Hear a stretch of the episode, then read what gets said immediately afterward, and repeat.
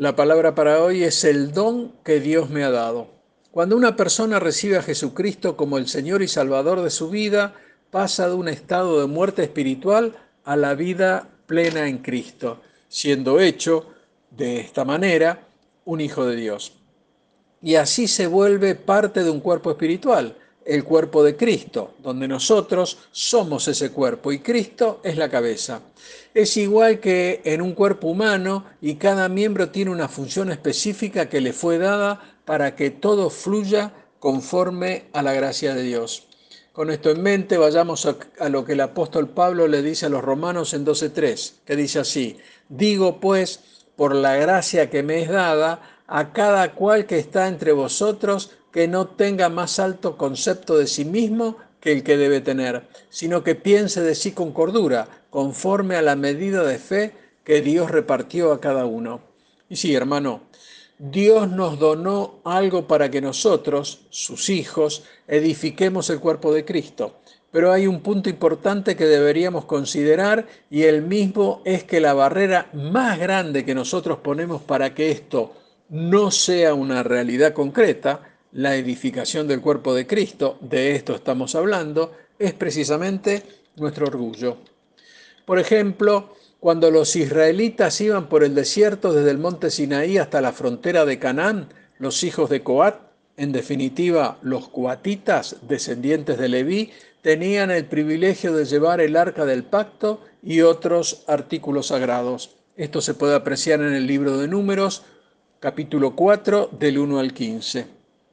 En contraste a esto, otros, cuyo nombre no sabemos, eran los responsables de llevar las estacas, las cuerdas, los postes y otros artículos de la tienda. Y aquí podría surgir la pregunta, ¿cómo se sentirían aquellos que tenían tareas humildes respecto a los que tenían tareas más sagradas?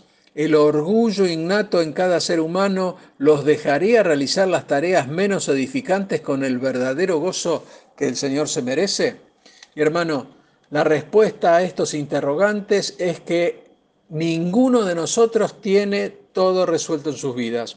Yo no lo tengo, tú no lo tienes, el pastor de la congregación tampoco lo tiene y nadie tiene todos sus temas resueltos y es por eso que la Biblia nos dice que nadie, nadie es perfecto y que todos, absolutamente todos en este planeta estamos dañados por las desgracias del pecado.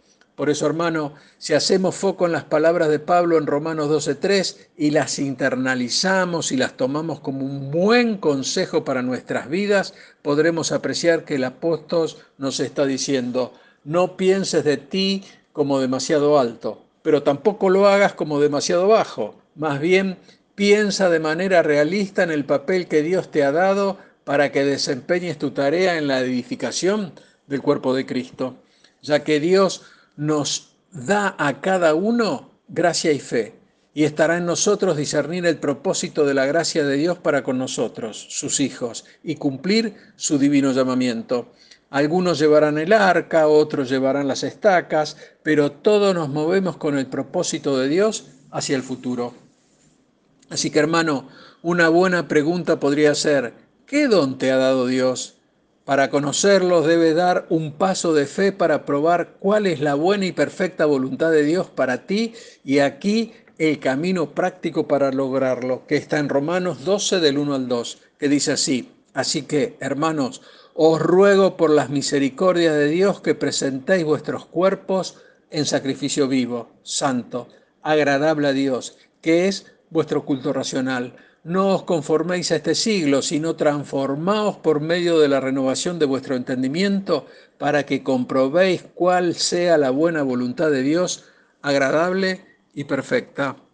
Dios te bendice. Amén.